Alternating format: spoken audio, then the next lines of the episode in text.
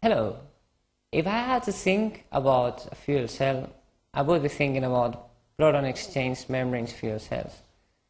It is probably one of my favorite. In this presentation, which I'm going to enjoy a lot, we're going to have a look at the different uh, aspects of a proton exchange membrane fuel cell. We call it PEMF. And also we'll see some of uh, its more important components and configurations. These kind of fuel cells use a polymeric proton exchange membrane as electrolyte, which is going to separate the anode from the cathode. As you might know from other presentations in this course, this part of the, of the fuel cell is very important because it's going to separate the anode and the cathode, but it's also going to drive the protons to come from one part to the other, thus closing the circuit and generating the electricity that we need. Then and that will be also issue uh, for one of our further presentations in which we will discuss about the composition of these membranes. These are the main features of uh, this kind of fuel cells. As we mentioned in other presentations, they're going to be using ionic exchange membranes uh, as electrolytes and we're going to have to work at very low temperatures because polymers tend to degrade at relatively low temperatures like 200 degrees. So we will be using very low temperatures and the charge transport will be driven by means of the protons that will be produced at the anode compartment. In general terms, I would say the most important problem of, this, of these fuel cells is that they are very sensitive to poisoning and we have to use very pure hydrogen for its oxidation. This is something that we don't have to do if we're working at high temperatures. But still, they are very interesting, especially in portable applications like vehicles, because they are very light. Mm? This could be the main scheme of a fuel cell using polymeric, polymeric electrolyte membranes. You could see the central part is still the electrolyte, which is a polymeric membrane, and it is sandwiched by two electrodes, the anode and the cathode, and then we can we also have some other elements like our uh, additional elements we will help which will help us driving the electricity from one part to the other of the cell. These are the so-called plates, and it also helps to also helps the hydrogen and the oxygen to diffuse through the electrodes. Mm? Um, as you can see in this microscope picture, in general terms, the membrane uh, is joined to the electrode by um, an interface which is usually prepared by syntheticization, that is, applying a lot of heat uh, pressure to the sandwich which is formed between the anode, the cathode, and the membrane inside. And then what we have is a very, um, very nice, um, a very big contact surface between the membrane and the electrode. You can see here as well that in the interface um, we can usually find a layer which is quite rich in catalyst, uh, usually is platinum, which will help us to drive the reactions, electrochemical reactions. Indeed, this is one of the most important drawbacks of this kind of fuel cells. We need to have um, relatively um, expensive catalyst so that we can have the uh, electrochemical reactions working properly. Mm? These are some of the most um, important, probably, uh, of the latest materials which have been investigated as an electrolytes in this kind of fuel cells. As you can see, uh, these membranes will be polymeric and they are organic materials um, consisting on or consisting of a carbonate chain and some groups, ionic groups, which will help us to have high proton conductivities, usually sulfonic groups indeed. Mm. Coming back to uh, the scheme of a fuel cell, in, the, in, this kind of fuel cell in particular, we can see here a section of the cell, and we see that uh, between the proton exchange membrane and the different current collector or, or plates, we have the electrodes and also the catalyst layers.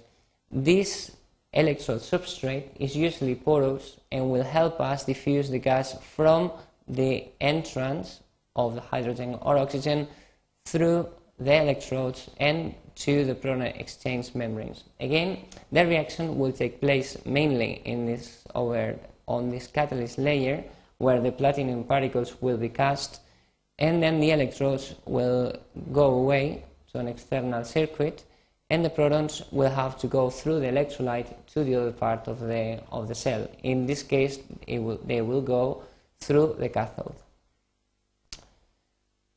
Um, let's have a look again at the section of the cell. In this case, we see the two parts. and it's very easy in this, in, in this uh, picture to see how um, one of the gases coming, comes in in this, in this part of the cell.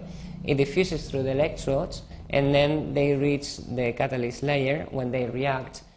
And the membrane, which is separating both parts, will basically drive the different, well, the protons which are produced in this catalyst layer through uh, the cell to the other part of the section, in this case to the cathode. And you see that electrons will uh, be transported um, through an external circuit, not through the membrane. This is very important.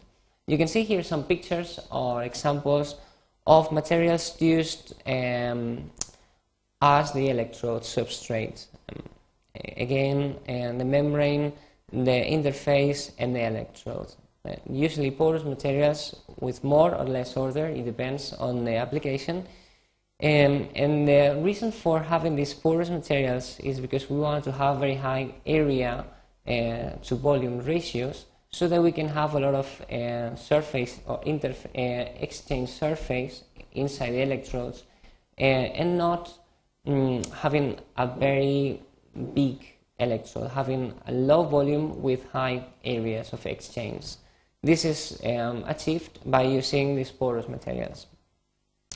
Apart from the membrane and the electrodes, we also um, will need to use some additional elements like Teflon masks to separate uh, the different parts of the cell, especially to separate the membranes and the electrodes from the different uh, current plates, and also to control the amount of water which is inside the membrane. Water is uh, one of the most, well, water content is one of the most important um, facts in this kind of fuel cells because the proton conductivity will be um, highly depending on the amount of water that we will find in the membrane. Finally, we can see here a graphite block. This is usually a current plate which will help us diffuse and hydrogen or oxygen, depending on which electrode we are working with, and also to drive the electrons, I mean the current, from or to other parts of the cell.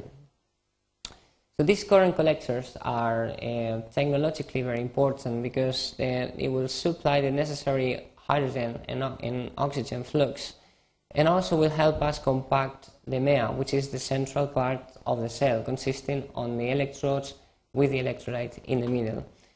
Um, it's also very important because we will have uh, we will need to have a water management process and also a temperature control it's very common to use part of the heat which will be produced in that reaction in other parts of the plant. In this case, these current collectors will help us uh, taking out this heat and use it in other parts of the fuel cells plant.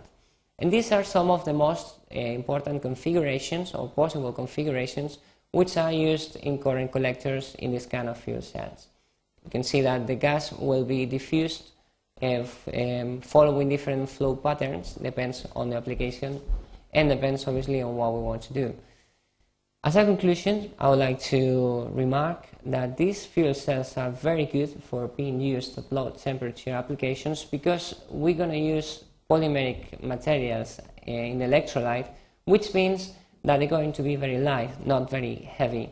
And this is also very good because the, the fact that we use low temperatures means that it will be easily, from a technological point of view, easily applicable to um, vehicles, cars, buses, or even so, some other applications uh, in a house, like um, maybe laptops and other very small devices. Uh, however, one of the most important drawbacks uh, of these fuel cells is that we are required to use very pure hydrogen because the catalysts that we need to use in electrodes are very sensitive to poisoning. So um, we will need to have very pure hydrogen before uh, we use it in the anode, and this will probably then uh, increase the cost of the operation. Thank you very much for your attention. I really hope that you enjoyed as much as I've done.